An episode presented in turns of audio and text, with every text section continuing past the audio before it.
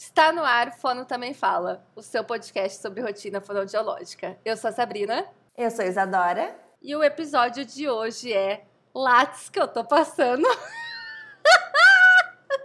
Isadora, a gente vai ser cancelada por conta desse nome. Gente, será que pode? Pode fazer isso? Será que eu acho que é? pode, acho que não tem problema. Ai, gente, vocês não denunciem. Gente, lates que eu tô. Foi da, da Sabrina, tá? ah, ficou maravilhoso! e o episódio de hoje a gente vai falar sobre pós-graduação, né, Isadora? Mas antes da gente entrar nesse tema, a gente tem convidado, convidado maravilhoso. Mas antes da gente entrar nesse tema, vamos ao jabás do dia. Isadora, você tem algum jabá hoje? Não, meu jabá até o dia do curso de empreendedorismo vai ser sobre o curso de empreendedorismo, entendeu? Porque se você não fizesse, se você escuta esse podcast, você acompanha o podcast, você nos enche de perguntas sobre isso o tempo todo. Você quer apoiar o podcast de alguma forma e não se inscreveu ainda? Eu não sei o que, que eu faço com você que está escutando. Também não sei. É isso, gente. Vai lá se inscrever para ajudar a manter o podcast e você vai ter o quê? Acesso a um conteúdo maravilhoso. E eu queria falar hoje que estão abertas já as inscrições para o curso em São Paulo de seletividade alimentar. É, deve estar em algum link, em algum lugar no meu Instagram, vocês vão lá e fuça. Uh, são poucas vagas, porque vai ser presencial.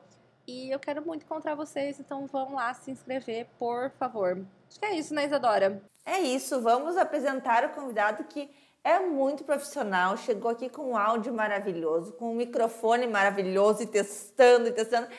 Quem é você, convidado? Se apresente. Oi, gente. Eu vou fazer um ASMR aqui para vocês, então, tá? Começar a bater minha unha nos, nos pratos que eu tenho aqui. Quero ver se vocês vão descansar, dormir. Bom, eu sou o Thiago Vidotto, gente. Tudo bem com vocês?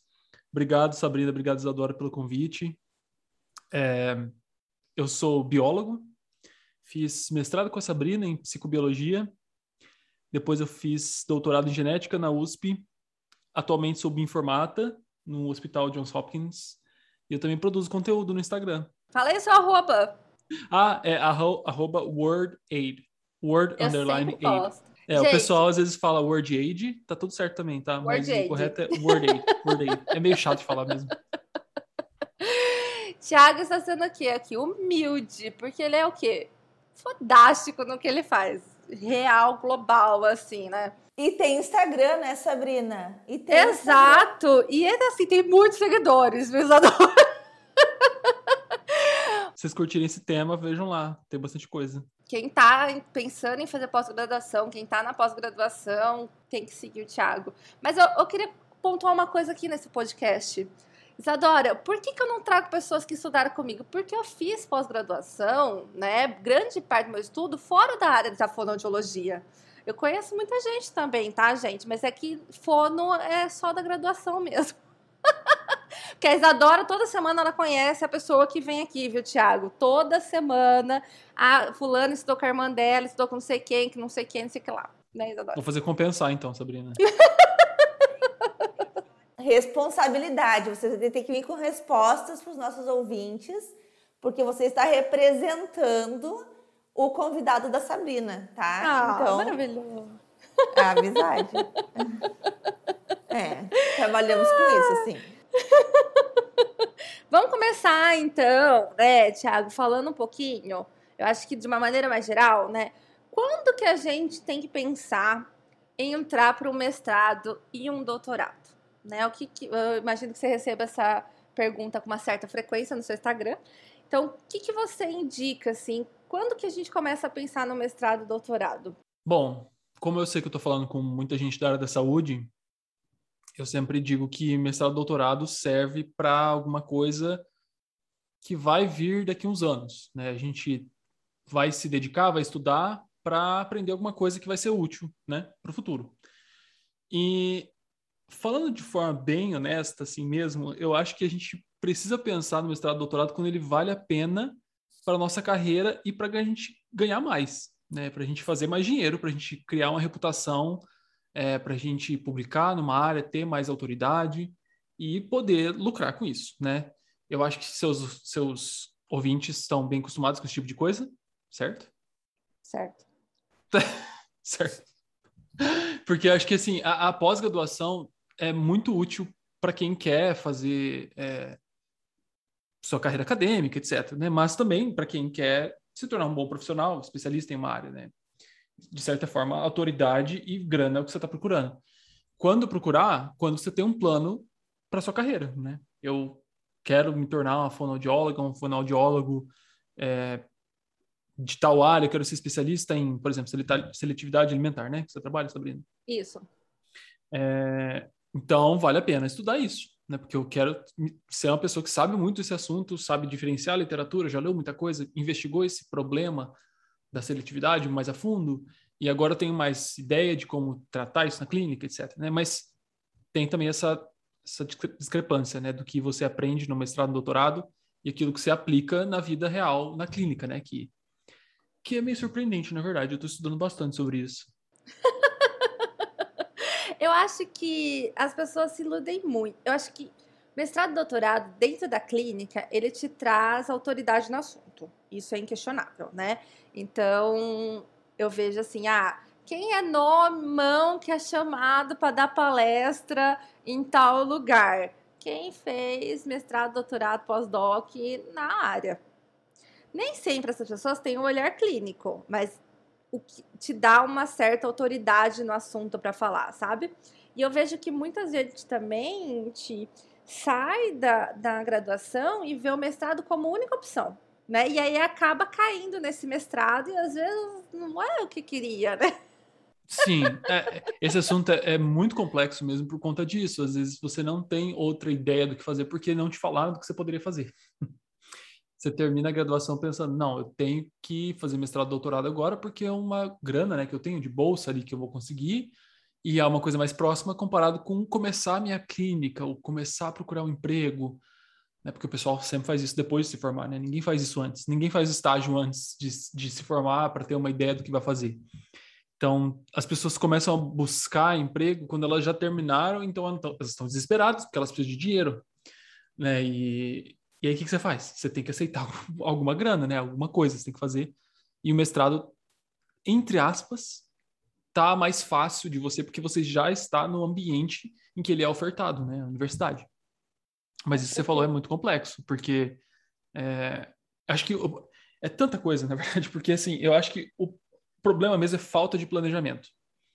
Por exemplo, eu estava na graduação e eu queria fazer mestrado porque eu queria para a USP porque eu queria FAPESP, porque eu queria sair do Brasil. Então eu tinha um plano bem organizado, sabe, do que, que eu tinha que fazer. É... Não deu totalmente certo, obviamente, né? Demorei para conseguir sair do Brasil e tudo mais. Depois que eu saí, eu não gostei. eu quis voltar. né? Faz parte. Mas Faz eu parte. consegui o que eu queria e demorei um tempão, né? Mas o meu plano era esse. O mestrado serviria como um impulso para eu sair do país. Não foi assim, porque eu saí do país no doutorado, né? Mas foi muito bom para eu né, desenvolver minha carreira em vários sentidos. Agora, tem isso que eu disse, as pessoas não planejam, elas vão porque está mais perto, elas ouvem falar do mestrado, elas estão sabendo da seleção, porque elas estão na universidade. Alguém passou no mestrado na turma, ah, né, você sabe disso, você está num grupo de pesquisa, ah, tal pessoa está no mestrado, nossa, essa aqui está no doutorado enquanto eu estou na IC. Então você sabe o que está acontecendo. É muito diferente da clínica. Com o que, que você está trabalhando na clínica? Né, com quem que você está vendo a rotina da clínica? Hoje em dia a gente tem internet, você tem a Sabrina, você tem a Isadora, que estão lá né, nesses ambientes. Então você consegue acompanhar a rotina, fazer perguntas para essas pessoas, entender como que elas ganham dinheiro, como que elas fizeram para chegar até ali. Então você tem mais possibilidades agora. Na minha época a gente não tinha esse tipo de produção de conteúdo profissional também, sabe? Então Exato. era uma coisa assim, você ter que encontrar a pessoa no corredor e perguntar, ou então ir numa empresa perguntar, que, que sou estranho, né? Exatamente. E a, vocês ouviram o Thiago, então vocês têm que fazer o quê? Seguir eu e a Isadora, né? Quem não segue ainda. e se inscrever no curso. Vai lá seguir eu e a Dora. Eu e a Isadora. E se inscrever no curso de empreendedorismo do podcast. Porque vocês têm o quê? Esse podcast sobre rotina fonoaudiológica que traz para você todos os perrengues por trás da fonoaudiologia. Ô, Ti, eu tenho certeza que tu não escutou nossos episódios, que tu não escutou o episódio número um, que a gente se apresenta. E a minha história, assim, eu estudei na Universidade Federal e eu, não, eu tenho assim uma visão de que nas federais é ainda mais forte isso até do que nas particulares, por amigos que eu tenho assim que estudaram na particular essa questão de seguir carreira acadêmica, assim. É uma visão que eu tenho, não sei se eu estou errada. E eu senti muito isso, principalmente quando eu estava fazendo TCC, então é final de curso, que a gente tem um contato muito grande com quem está no mestrado por conta de serem nossos co-orientadores de TCC, então a gente vivencia muito o mestrado, mesmo não estando no mestrado, né? A gente tem ali uh, uma rotina muito intensa com, com os mestrandos. E eu, logo que saí da graduação, eu me inscrevi no mestrado e minha professora falou: Isadora, tem que te inscrever no mestrado, né, né, né? E por uma ironia do destino, ali minha inscrição não deu certo, eu fiz todo um, o meu projeto, tá até agora eh, na gaveta que ninguém nunca leu o meu projeto porque eu fiz a inscrição errada. Então, na hora de sair a lista de inscrição, né, chorei horrores porque o que, que vai ser da minha vida agora? Uh, como é que eu fui deixar passar, né, minha inscrição no mestrado? como se um ano depois eu não pudesse me inscrever no mestrado, esse um ano que eu estaria perdendo uh, das minhas colegas que já estariam no mestrado fosse dar muita diferença na minha vida, né? A gente tem essa visão assim muito é para agora, eu preciso fazer isso, senão nunca mais. E enfim, por eu não ter feito mestrado, eu tive que, que ir para a clínica onde eu me encontrei e hoje eu não não penso, né? Não tenho mestrado, não tenho doutorado, não tenho pós e isso para mim não faz falta. Mas a gente recebeu algumas perguntas uh, de alguns colegas que estão aí com 10 anos, 11 anos de formado. Tem a, a Fabielle até que falou que a gente pode citar o nome dela, que ela disse que já é domínio público o nome dela aqui nesse podcast, que a gente sempre fala dela, que ela sempre manda coisas. E ela falou, estou com 11 anos de formada, eu tô querendo agora fazer um mestrado e eu tô com medo porque faz tempo que eu saí aí dessa dessa dinâmica de, de estudo, de graduação, e será que eu consigo entrar num mestrado depois de tanto tempo? Será que é, vale a pena? Enfim, o que, que tu acha sobre isso? Bom, tem sempre muita coisa por trás, né, de uma pergunta que parece simples como essa, assim a história da vida da pessoa, o interesse real dela sobre ciência, porque a gente está falando de ciência na pós-graduação. A gente não está falando de nada além disso. É, se ela tem essa vontade, se ela quer suprir a vontade de pesquisar em vez de estudar, se ela quer usar a pós-graduação, às vezes, como motivação para estudar mais. Tem, tem muita coisa. Eu sempre falo isso, pessoal, tipo, parece até meio grosseria, porque você fala assim, mas como que eu vou te ajudar? Porque essa, essa pergunta é muito difícil mesmo, assim, é uma das mais difíceis. É, porque eu preciso conhecer muito você, eu precisaria ouvir a sua história por mais tempo. E é o que uhum. eu digo uhum. assim, é, mas claro, né, vamos ser prático. Claro que ela pode entrar. Sem dúvidas, ela pode entrar. Se ela tem essa vontade, sem dúvida, é, vai fazer isso. Mas tem que lembrar disso. A pós-graduação é para se fazer ciência. Lá você vai entender como o método científico funciona para resolver um problema prático da ciência, que às vezes está um pouco distante da clínica. Se você quiser resolver um problema que está mais próximo da clínica, você precisa encontrar alguém que trabalha com isso, né? Já há mais tempo, não é uma coisa que você vai sugerir. Isso é uma coisa que eu sempre falo: nunca sugira uma coisa para trabalhar num grupo de pesquisa que, quando esse grupo de pesquisa já não faz isso, então, ah, eu quero investigar X, mas esse grupo só investiga Y e Z. Ah, vou propor para o meu chefe X, quem sabe ele aceita. Aí a pessoa vai lá e aceita. Aí você não tem ninguém para te ajudar com aquilo, ninguém tem experiência com coleta de dados, ninguém tem experiência com análise de dados, ninguém tem experiência com a literatura. Então você tem que achar um co-orientador e aquela pessoa que não tem uma formalidade no processo, então ela precisa é, ser relembrada, é, entre aspas, de, de coisas que precisa fazer. Então, isso costuma ser um pouco custoso para o aluno, porque é mais difícil. Eu estou falando isso porque acontece é, comigo. Nossa, muito assim, eu estou no Hopkins, por exemplo, tem um grupo de pesquisa e a gente trabalha com várias coisas. Uma delas é diferenças raciais, ali entre aspas, ou raciais, porque esse termo não é o mais correto, a gente fala diferenças de ancestralidade genética, mas para explicar para vocês as diferenças entre homens pretos e brancos com câncer de próstata nos Estados Unidos. Isso é o main research lá, né? A coisa mais próxima da, da pesquisa que a minha chefe faz. Porém, a gente investiga um metiloma, que é um padrão de coisas que acontecem no DNA dessas pessoas. E ela não tem experiência com isso. E por isso a gente precisou encontrar alguns colaboradores. E essas pessoas, obviamente, têm um milhão de outras tarefas. Essas pessoas têm os próprios projetos.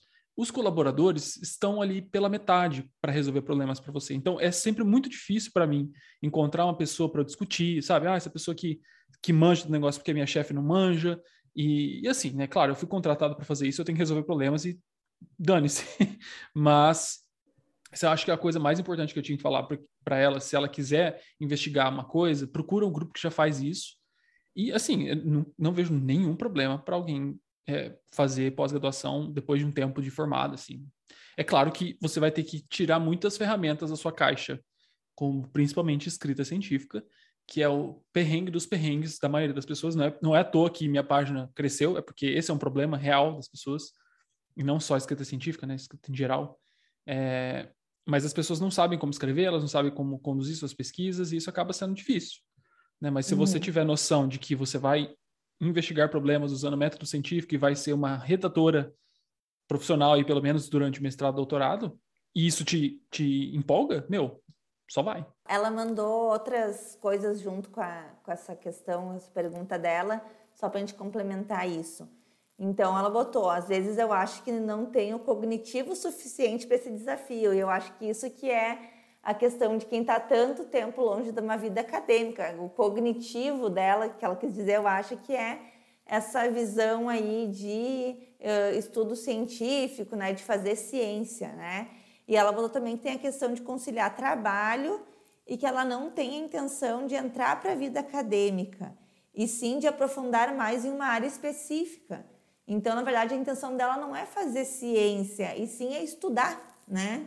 É, é, então... É. Isso, isso é um red flag, né? Uma, uma bandeira vermelha para a gente pensar. É aquilo que eu falei. Para que você quer entrar na pós-graduação? Se você quer estudar, pega um livro e estuda. Cria uma rotina de estudos, todo dia, tal hora. Eu faço isso. Todo dia, às 10 e 10 eu vou ler um livro que é importante para minha área, que eu vou estudar, e eu faço isso já há um tempão. É, é às vezes específico do que eu estou fazendo na, na, na pós-graduação? Não, mas eu, eu tenho que estudar. Né? É uma coisa que eu gosto e eu preciso. É, se esse é o caso, é muito importante refletir, né? Porque é muito mais fácil se forçar a estudar do que ter um compromisso com um grupo de pesquisa, uma pesquisa para se conduzir. Que dá trabalho, hein? Nossa Senhora. Uma coisa que o Thiago falou que, para quem está ouvindo com caderninho, anota. Procurem grupos de pesquisa que saibam do que você quer pesquisar. Isso é muito importante. Numa situação hipotética, uma fonoaudióloga caiu dentro de grupos de pesquisa de análise do comportamento e já ouviu de tudo que vocês imaginarem, incluindo que a fone iria acabar. então, assim, pesquisem o grupo de pesquisa que vocês vão entrar, as pessoas que estão ali, o que, que eles já têm de publicação, quais são as áreas que eles estão publicando, que isso vai ajudar bastante. Eu tenho uma visão um pouquinho diferente também do mestrado. Eu acho que quem não tem graduações voltadas para a ciência, que a maioria das faculdades são, mas algumas não são, precisa fazer. Porque a gente precisa aprender a ler artigo, a gente precisa aprender a consumir informação para diminuir a quantidade de besteira que a gente fala. Então eu vejo assim, muita gente que não tem a mínima noção do que, que é um artigo, e aí vai lá e pega aquele artigo, lê sem nenhum tipo de crítica, como se aquilo ali, sem saber às vezes é, se tem viés, qual foi o viés, qual revista que está publicando, e utiliza aquilo ali como se fosse a Bíblia e sai falando um monte de besteira. Então, para quem não tem essa formação, né, de aprender a ler artigos, aprender a consumir essa informação, porque não é só porque está no artigo que tá certo, né? É, eu acho que é importante fazer, sabe? Para ter esse olhar realmente, porque, embora seja muito distante da clínica, dentro do comitê de ética, dentro da, no nosso código de ética, tá lá que uma das nossas obrigações é praticar a fonoaudiologia dentro do embasamento científico. Então, a gente tem que aplicar técnicas que são reconhecidas. E eu vejo muita gente metendo os pés pelas mãos, né? Então eu acho que é importante ter essa visão, sabe? Isso para mim tem sido assustador, vou falar a real. Eu estou estudando muito medicina baseada em evidências. Inclusive estou com esse calhamaço do Jama aqui. Vocês já leram? O... Lógico que não, né, Tia? Eu já, sei de cor. Amei a ironia. Bom, é, é, gente, recomendo, tá? Eu recomendo. É o Diretrizes para a Utilização da Literatura Médica. Só lendo isso aqui que eu comecei a arrepiar, assim, tipo, quantas vezes na minha vida que eu fui tratado por alguém assim, porque essa pessoa estava se baseando em, em observações prévias, clínicas. Uhum. Ah, porque eu dei tal coisa para esse paciente, melhorou, então eu vou dar tal coisa. E, ai meu Deus do céu, é assustador mesmo, assim, tipo, e, e isso me instigou, eu tô estudando isso porque a gente tá na pandemia, né? E a gente viu de tudo. De, de tudo. A gente viu, viu muitas máscaras caindo, né? Tipo... Vimos, ouvimos, né? Lemos. Sim. E, e, assim, eu, eu não tinha parado para pensar nisso ainda, sabe? Porque eu tô, especialmente na pesquisa básica, sabe? Não, não tô na, na, nos clinical trials, né? Nos ensaios clínicos, nem nada. Mas eu duvido, assim, eu chuto que, sei lá, 90% do Brasil não, não usa esses guias para prática clínica, em qualquer área, né? Médico, fonoaudiologia. Com toda certeza. E isso é muito perigoso muito perigoso. A gente tem um episódio sobre isso, não tem, Isadora? Ah, legal. Sobre práticas que não são de embasamento e que muitas pessoas utilizam aí dentro da fonoaudiologia. Gente, é muito perigoso isso, tá? Eu não inclusive, lembro o nome. Não inclusive, nome pode te dar um processo, né? Então, às vezes, o medo funciona bem. Então, não pratiquem. eu, eu, eu vi esses dias, assim, uma conta no Instagram.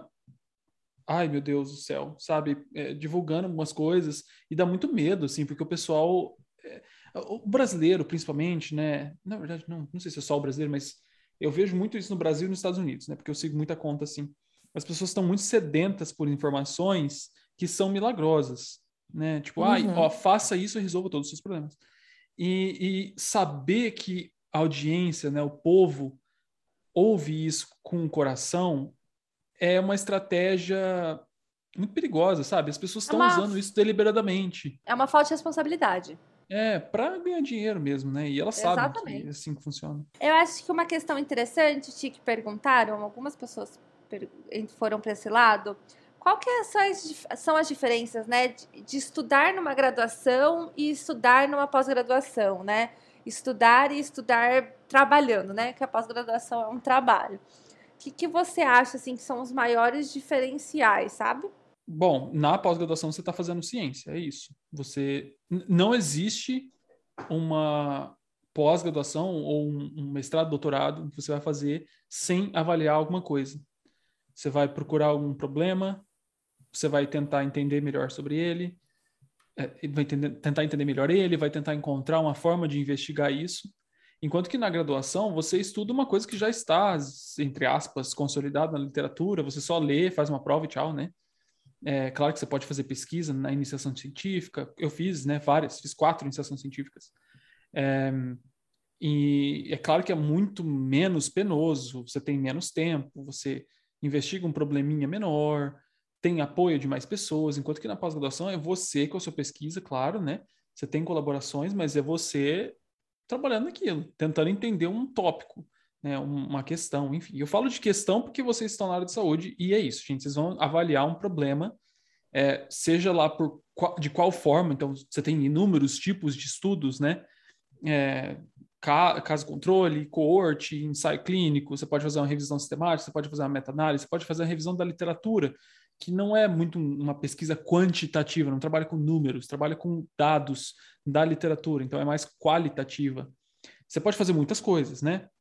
Mas geralmente na área da saúde você vai trabalhar com números, né? quantitativo. Você vai analisar um problema, coletar dados sobre ele e tentar tirar conclusões para melhorar alguma coisa, né? A vida de alguém, talvez. Enquanto que na graduação é muito mais simples, né? Isso. Você praticamente não faz isso, né? E eu acho também que a pós-graduação, ela, ela depende muito mais da gente. Né? Na graduação, você vai sendo guiado. Então, tem aqui as aulas, aí você vai ter a prova, você vai ter que estudar para a prova, aí você vai ter um estágio, você vai ter que estudar para o estágio.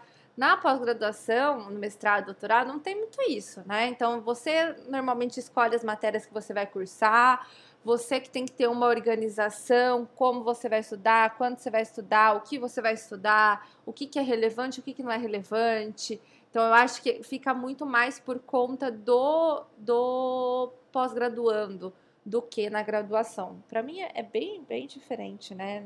E o que eu vejo como uma pessoa que não fez, mas que eu imagino assim que seja uma diferença muito grande, é que, por exemplo, minha graduação foram quatro anos onde eu aprendi tudo sobre fonoaudiologia, né? Então, diversifiquei muito os assuntos, os temas. A gente foi desde lá MO, disfagia, fala, linguagem, áudio, e um pouco de cada, um pouco de prática e um pouco de teórica. Enquanto numa pós você fica um tempo muito grande em cima de uma coisa só, né? Então a gente às vezes, uh, às vezes é, deve ser maçante, eu imagino assim, ficar estudando, estudando, estudando sobre aquela coisinha ali, né? Parece que que está sempre na mesma coisa e eu eu acho que eu ia pirar um pouco. Você falou uma coisa muito legal, Isa, porque assim, quando a gente está na graduação, isso a minha irmã fala muito, minha irmã é professora de universidades públicas é, os alunos buscam conhecimentos que têm começo, meio e fim. Uhum. E eu posso dizer isso com clareza, porque eu, quando eu estudei nefrologia, eu fiquei, eu fritei nessa parte da, da fisiologia humana, porque eu não conseguia acreditar que existia um rim com diferentes concentrações de sais e por causa daquele negócio lá, a urina mudava de concentração quando ia passando aqueles tubinhos dentro do rim. Eu ficava, gente, pelo amor de Deus, que coisa mais louca. Porque cada parte daquele tubo lá tem um receptor. E eu ficava, nossa senhora. E eu ia perguntar para minha é, professora, né? Que inclusive desdenhou de mim uma época, mas depois ela me, me acolheu, assim, foi muito maravilhoso. Ela me ama agora. A gente até conversa. Em uma situação hipotética, Ai, a professora sorry. te desdenhou. Ah, é sorry, sorry, sorry. deixa eu falar de novo, deixa eu falar de novo, desculpa, gente. Não, não, não. Gente, ah, não? Brincadeira, gente. Brincadeira. Ah, tá. Desculpa. Acho que esse não precisa, né? Ela não vai processar o leite. Não, não, depois ela não. Amou, não, não. Não, não, ela, ela só não, só não me via na sala, assim. E eu, né, obviamente, colérico que sou, quis mostrar para ela que eu manjava no negócio e eu acabei me apaixonando pela área. E esse, esse negócio da fisiologia renal era insano para mim, enfim. E eu ia na sala dela, tipo, todo dia. Mas, professora, como assim? E eu comecei a ler, tipo, tratado de anatomia, assim, fiquei louco na, na parte de nefro mesmo, louco mesmo. E eu perguntava, mas, mas qual que é a lógica disso? Por que que... Aí ela falou assim, seguinte, Thiago, deixa eu falar um negócio pra você. Para de me encher o saco. Vem cá, senta um, aqui. E dois, a gente tá falando de ciência. A gente não tem resposta para tudo isso que você tá perguntando. Não uhum. tem resposta. Você está procurando um negócio que tem fim, mas ainda não tem. A, a, a natureza não é assim. Aí eu fiquei, ah. Então você querendo dizer que não tem resposta mesmo que eu tô perguntando. Ela, não, a gente não tem. E se você quiser estudar isso, você vai ter que ler artigos. Você quer ler artigos? Eu falei, não. Eu quero ler livro. né? Então tem isso que, é, que o aluno acha que ele vai ter o conhecimento todo mastigado, e é geralmente assim, né, em várias universidades né, o professor dá ali o material, apostila, às vezes, né, o professor pega e transforma o livro numa apostila para o aluno estudar, ou então fala, ah, lê esse capítulo aqui e tal. É, quando, na verdade, a gente está simplificando muito para eles. Na uhum. graduação, você tem um, uma rotininha tão gostosinha, gente. Ai, você vai ver a aula, depois você faz uma prova e tudo mais, você vai pensar no seu futuro lá, mais ou menos, depois. E é isso. Enquanto que na ciência, o negócio é um. Assim, você está andando na areia movediça sabe? Você não sabe se você fica ali, se você ficar sem engolido ou se sai correndo, porque é algo muito mais sofisticado. A gente está falando da natureza em si e dos problemas reais que ela tem. E a gente não tem resposta para tudo mesmo, sabe? Quando a gente percebe isso, eu, eu felizmente percebi cedo, né? Com essa professora, estava no segundo ano, mentira, no terceiro. Aí que eu falei, ah, tá. Eu já estava na iniciação, iniciação científica, mas era uma coisa muito mais, sei lá, não sei muito bem o que eu estou fazendo, né? E assim, isso é muito doido, porque aí você percebe que a principal ansiedade do aluno é, na pós-graduação é ter uma resposta para tudo, mas não existe. Com certeza. Ela não, ela não existe. E aí eu acho que você tocou um ponto importante, que eu acho que é um ponto importante de falar. Porque tantas pessoas, Thiago, tantas pessoas saem da pós-graduação junto com uma doença mental. Olha, é bem complexa essa pergunta também, e eu já preciso falar que eu não sou psicólogo, né, para responder isso com total certeza, mas eu confesso que já investiguei a literatura. É, não estou com o dado aqui, mas é um trabalho muito bom que foi feito, assim, um estudo observacional é, que mostra que, acho que aproximadamente 3, 2,8% é, vezes, é, desculpa, vamos retomar a frase. Alunos de pós-graduação e graduação tendem a ter ali 2,8 vezes mais de chance de desenvolver algum problema é, relacionado à sua saúde mental. É, tem muitas coisas envolvidas, muitas, muitas. Uhum. Eu nem tenho uma lista assim, mas a, a, principal delas é a frustração com a ciência. A pessoa acha que ciência é, ah, li, ah, encontrei um problema, ah, vou investigar, ah, com esse método, coletei esse resultado, obtive isso aqui, analisei, essa é a minha conclusão. Não é linha reta. Nunca foi, nunca será. Ninguém fala isso. Né? A pessoa acha que é uma coisa muito simples, não é. Quantas vezes a gente não mudou a nossa pesquisa, né? Quantas nossa vezes eu não senhora. mudei a minha?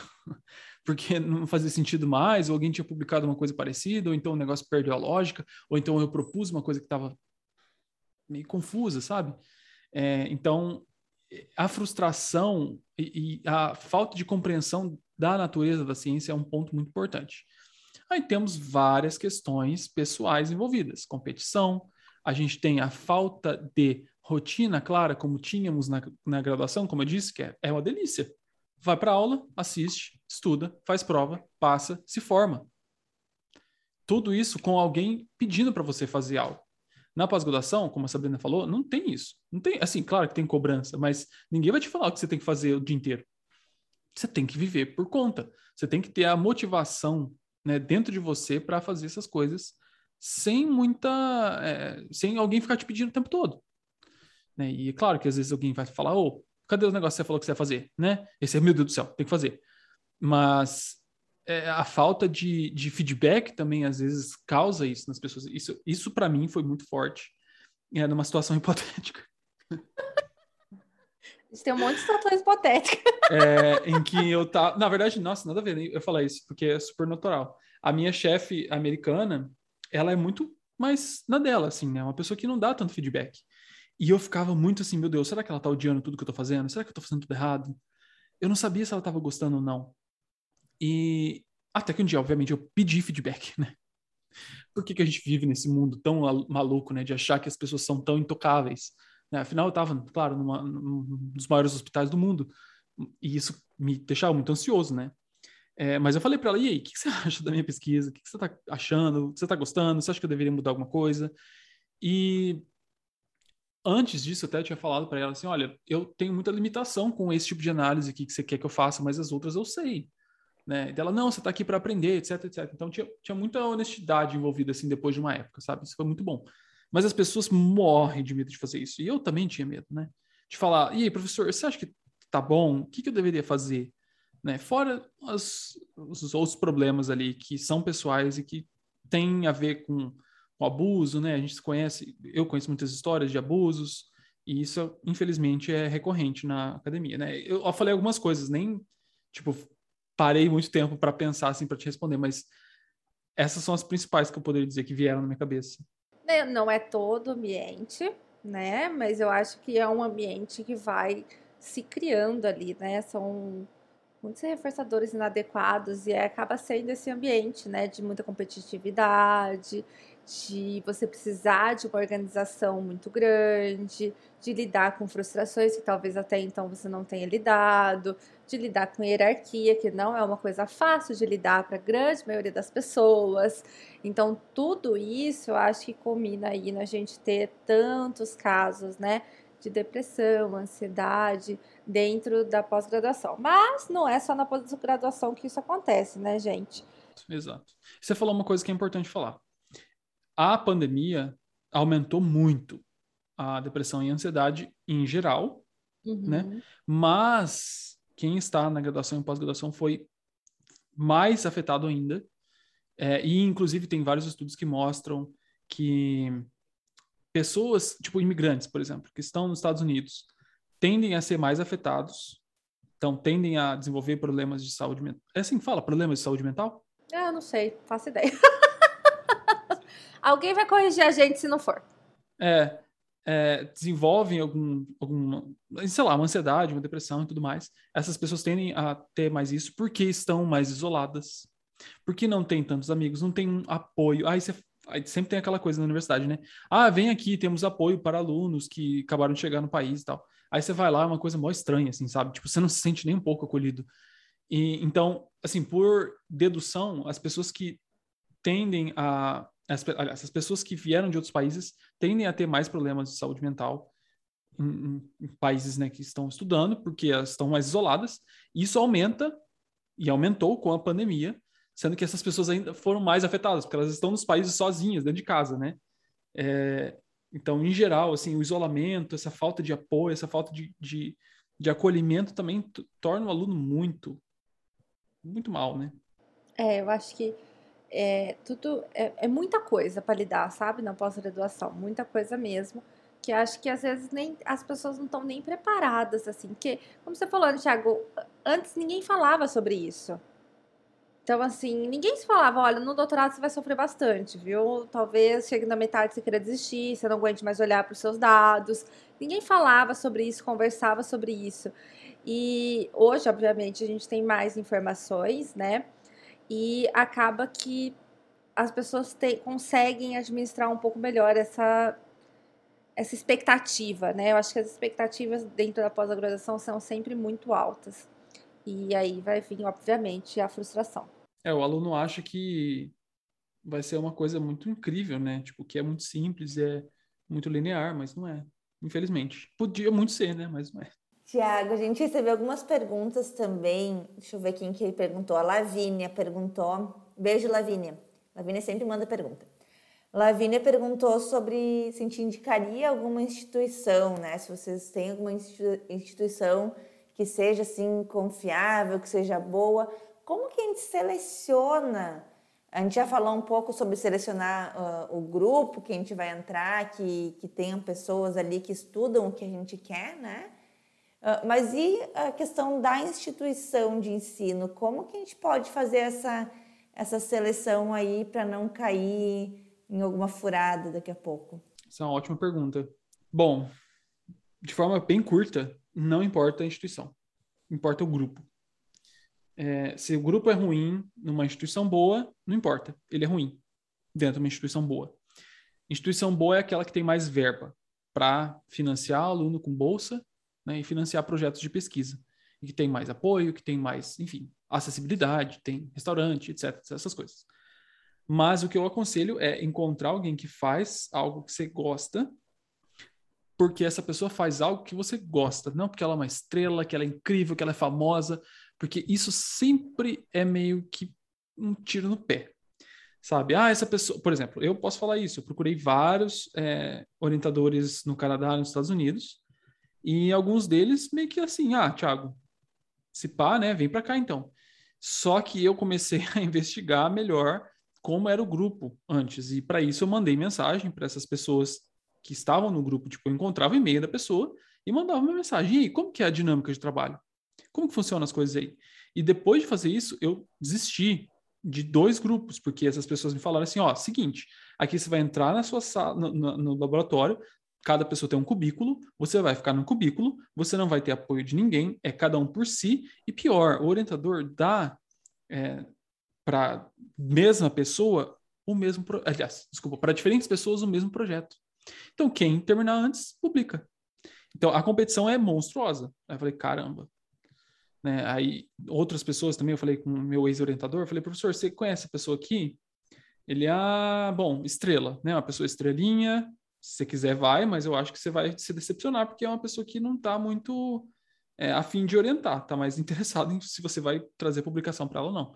Então, a minha sugestão é a seguinte: procure pessoas que estão no grupo, converse com essas pessoas e ouça o que elas falam. Numa situação hipotética, eu fui para um, uma universidade, ouvi falar desse orientador e ouvi falar coisas bem ruins e eu não dei atenção, eu não dei bola e eu achei que o problema de quem de tudo isso na verdade era de quem estava me contando isso. Eu achei, ah, essa pessoa está falando isso porque ela não quer me ver aqui ou porque ela na verdade quer que eu acha que eu vou competir com ela e eu vou mostrar que eu sou bom sim. Bom, gente, Nem preciso falar o resultado, né? Então, se alguém te falar, olha, esse lugar aqui não é muito bom, não, tá? Essa pessoa faz tal coisa, essa pessoa não lê os trabalhos, a gente passa alguns probleminhas aqui, ouça. Essa pessoa não tá mentindo. É muito improvável que ela tá mentindo, tá? Às vezes tá Gente, mentindo, mas ouça. ouça. é improvável. Então, é, procure um grupo, entenda como as coisas funcionam lá a partir de quem está lá. Pois é. Isso é tão importante, gente. Ai, em uma situação hipotética, seria tão bom eu saber disso antes.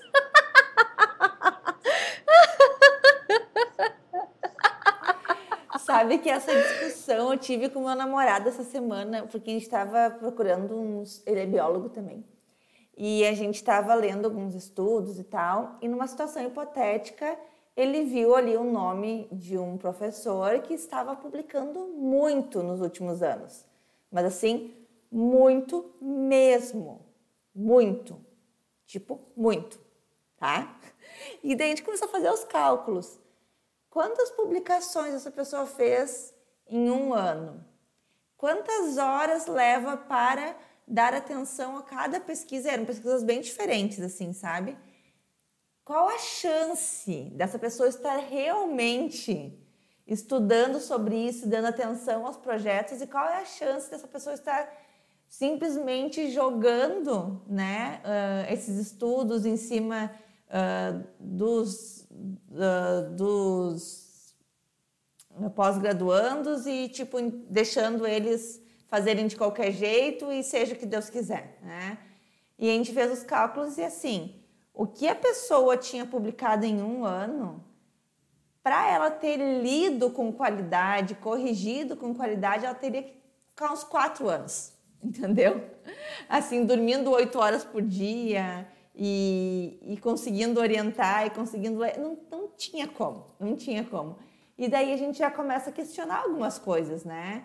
Acho que isso também é, é a gente não ser tão ingênuo, né? A gente não, não achar assim que, ah, olha lá, aquela pessoa ela é muito boa, ela é, é, tem um conhecimento muito acima da média e ela consegue aí no grupo dela publicar muitos artigos, publicar muitos estudos em um tempo recorde e é porque ela é muito boa nisso, né? Então vamos ser menos ingênuos, eu acho também. Isso é uma questão muito legal, na verdade, que, bom, enfim, vou falar bem rapidinho.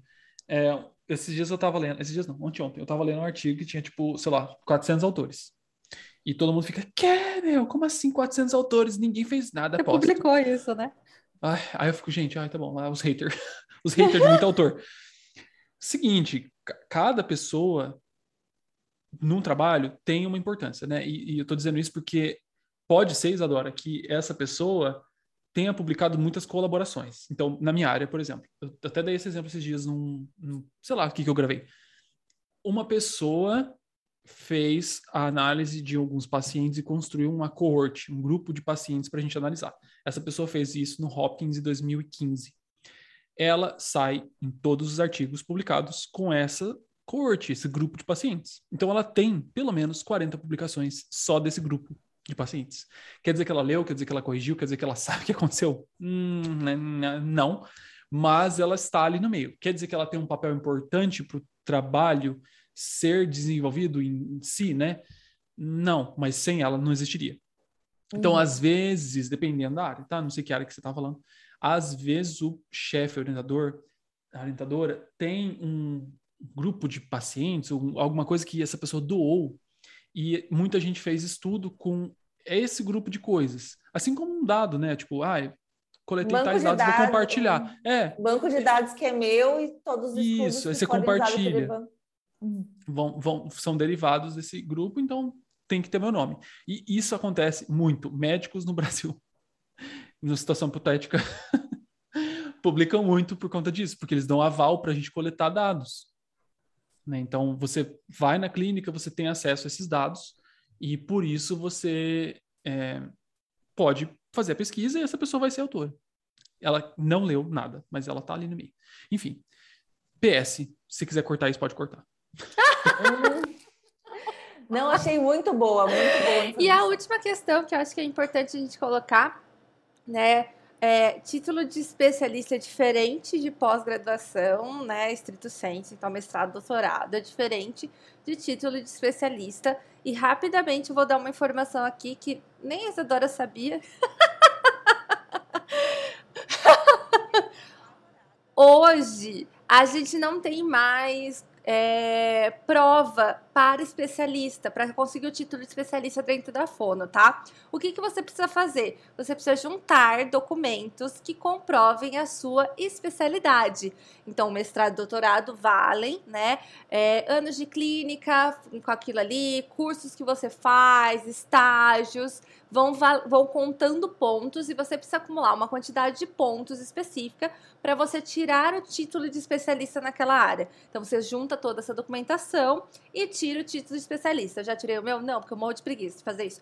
Mas é isso que precisa fazer. E aí, a cada cinco anos, você tem que passar novamente informações de atualização, o que é muito legal, porque para ser especialista, não basta você ser especialista, você tem que continuar se atualizando. Então, a cada cinco anos, você precisa renovar essa pontuação para continuar valendo o seu título de especialista.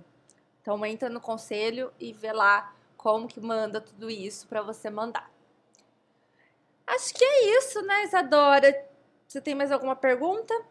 Eu não tenho mais nenhuma pergunta, mas eu me sinto na obrigação de falar o arroba de todo mundo que mandou, porque a gente acabou fazendo um compilado aqui de, de todas as perguntas que foram bem parecidas e dos comentários que foram parecidos. E a gente está tendo que valorizar agora quem, quem interage com a gente desde o último episódio, quem já escutou, que sabe que a gente flopou. Então, eu só queria agradecer ao Joel Braga, a Lavínia Muniz, a Calila do Lavenha Fono, a Fabielle do Fono Fabielle e ao Wendel, tá? Wendel Rufino, pelas colaborações, pelos relatos, pelas perguntas. E é isso. Vocês são especiais, porque vocês fazem esse podcast acontecer, porque se não fosse vocês, é, eu estaria em casa agora dormindo e estou aqui gravando. Então, muito obrigada. Te agradecer demais, acho que é um tema bem interessante, muita gente, né, pergunta e vem comentar. Sigam o Thiago, porque essa questão da pós-graduação, ele realmente é muito bom no que ele faz. eu falo que eu sou o quê? Eu sou público-alvo. Comprei, comprei o DZP, que é um curso maravilhoso. Já fiz tudo também, não. Porque né, eu não sou essa pessoa organizada como o Thiago é.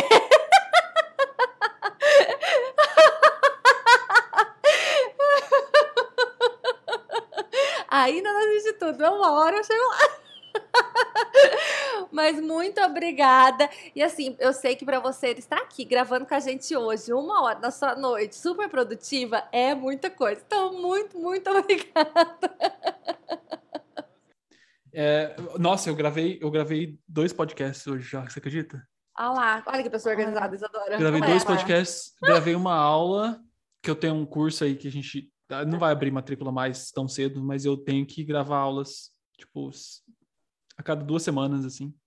Mas eu gostei que você falou do DZP. Eu vou fazer uma leve propaganda então, amiga, já que você falou. Nossa, né? faça uma leve tem propaganda um, tem, grande. Tem um curso de escrita científica para todo mundo aí que passa perrengue na pós-graduação, para você, na verdade, não passar mais perrengue. É, eu tenho um curso para isso, mas não está com as matrículas abertas, só em janeiro de 2022. E, meu Deus, vai ser maravilhoso. Inclusive, amiga, eu vou te fazer um convite depois. Obrigada, porque eu vou comprar. Ó, ficou no ar, ficou no ar. Ah, eu já tenho! Ai, que maravilha! Ah, eu vou. Os especialistas. Ah, muito obrigada. Então é isso, muito obrigada, Ti. Obrigada quem ouviu até aqui. E até a próxima. E é assim que a gente termina esse podcast. Não sei os outros que o Thiago participou, mas nossa, a gente termina assim mesmo. Tchau! Eu também termino do nada, gente. Eu, eu não tenho conclusão, é não. É tipo, tchau, é isso. Tchau. Tchau, galera.